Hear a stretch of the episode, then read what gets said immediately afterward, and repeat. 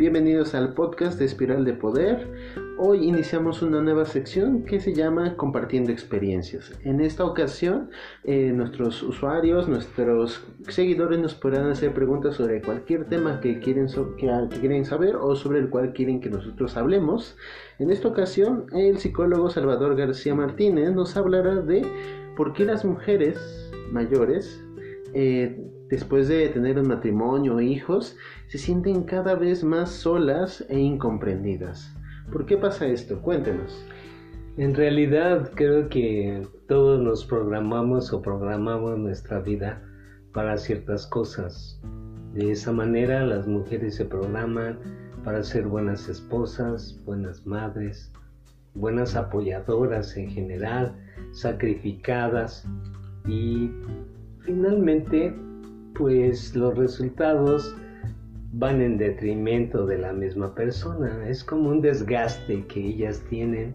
Se desgasta el amor con el esposo, se desgasta su sexualidad, se desgasta el agradecimiento de los hijos, el amor de los hijos hacia ella.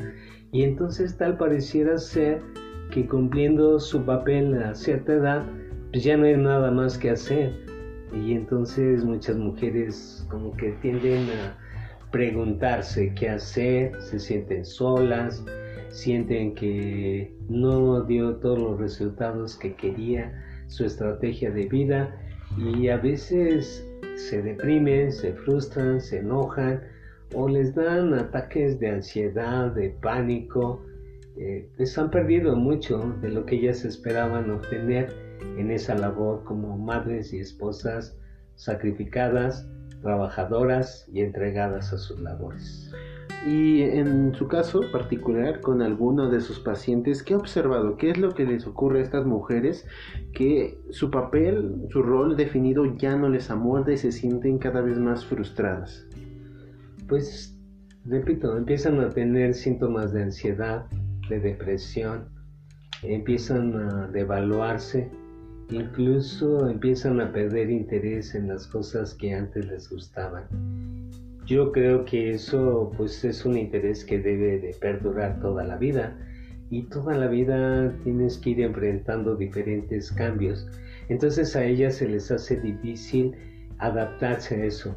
Los otros como que se sirven de ellas y después como cualquier instrumento pues las abandonan. Y así se sienten abandonadas, sin amor, sin expectativas, sin posibilidades de hacer, de disfrutar, de divertirse, incluso de tener su propio tiempo, porque si te fijas bien, pues son mujeres que trabajan de domingo a lunes todos los días, que lleva, que trae, que prepara, que escucha, resuelve y ¿cuál es su día libre? Yo a veces les he preguntado a algunas de mis pacientes, hasta las sirvientas tienen un día libre en el que se van a la Alameda o se van a pasear con sus galanes. ¿Cuál es tu día libre?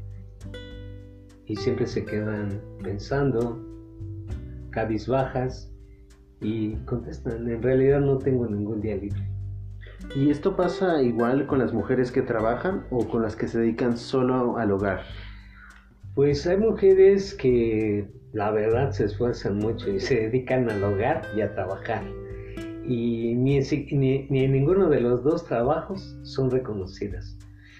Eh, hay pacientes que trabajan auxiliando al esposo y aparte hacen las labores de ama de casa, cuidan a los hijos y el esposo como que ni siquiera salario les da, o sea, les dice, pues todo lo que ganamos, mi vida, es para la casa, es para tus gastos.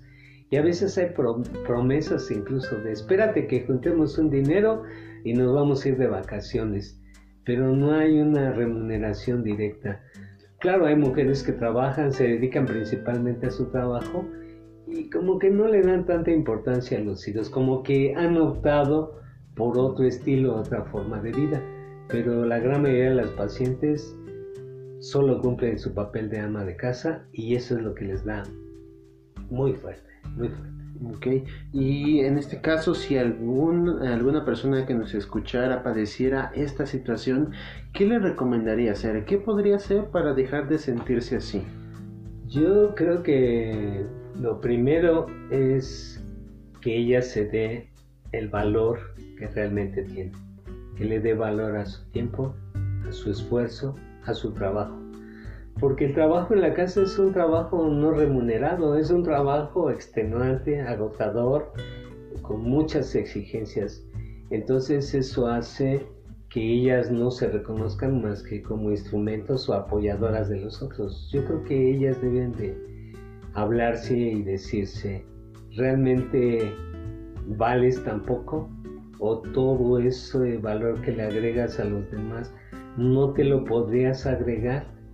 Cuidarse, procurarse, porque viene mucho descuido. O sea, no hay una vigilancia, un cuidado de sus cuerpos, de sus pensamientos, de sus emociones. Es lo que más se ve afectado, sus emociones. Son mujeres que ya no recuerdan la última vez que rieron a carcajadas, ya no recuerdan la última vez que se sintieron amadas, satisfechas, fuertes, decididas. Entonces yo les sugeriría que se reconocieran, que se apoyaran, que se dieran porque finalmente los hijos y los esposos no van a ir a decirle, oye, te rifaste, eres lo máximo. Si acaso el 10 de mayo las pondrán a hacer un guiso especial este, y les harán muchas promesas, pero la labor de estas mujeres consiste en reconocerse, valorarse y en los hechos todos los días darse tiempo, darse cariño y darse todas las posibilidades a las que tienen derecho sin sentirse culpables porque los hijos no se mueren si hoy no haces comida. Los esposos no pierden el sueño si hoy tú te dedicas a algo distinto a que no sea velar su sueño. Yo pienso que es eso, reconocerse ellas en primer término todo el gran valor que tienen. Gracias. Y bueno, creo que con esto podríamos terminar esta parte. Si surgen algunas dudas, eh, pueden hacérnoslas saber en nuestra página de Facebook. Nos pueden encontrar como Centro de, de Atención Psicológica Espiral de Poder. Ahí nos pueden compartir sus dudas sobre temas que quieren hablar y sobre temas que quieren que comente el psicólogo Salvador. Por ahora terminaríamos. Gracias por su atención y esperamos contar con sus dudas y sus comentarios.